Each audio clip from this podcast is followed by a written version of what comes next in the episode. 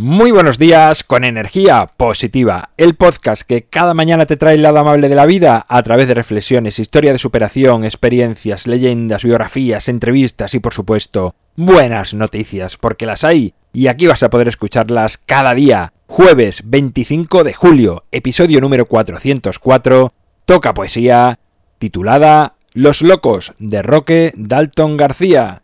Sintonía y comenzamos.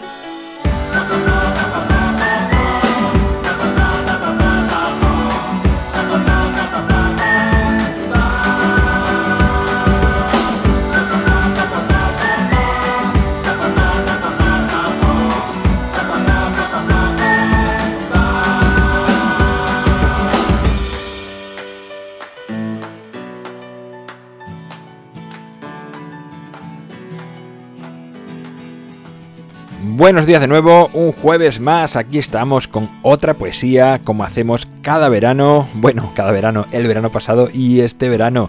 No sabremos qué pasará el resto de veranos, pero bueno, la de hoy se titula Los Locos y es de un activista, poeta e intelectual salvadoreño que vivió a mediados del siglo pasado. No sé si lo he dicho, pero se titula Los Locos y vamos ya con ella. Los locos, a los locos no nos quedan bien los nombres. Los demás seres llevan sus nombres como vestidos nuevos. Los balbucean al fundar amigos. Los hacen imprimir en tarjetitas blancas, que luego van de mano en mano con la alegría de las cosas simples.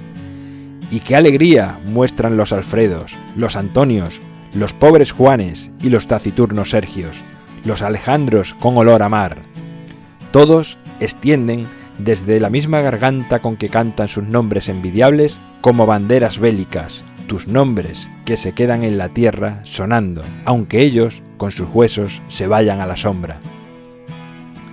Pero los locos, ay Señor los locos, que de tanto olvidar nos asfixiamos. Los pobres locos que hasta la risa confundimos y a quienes la alegría se nos llena de lágrimas.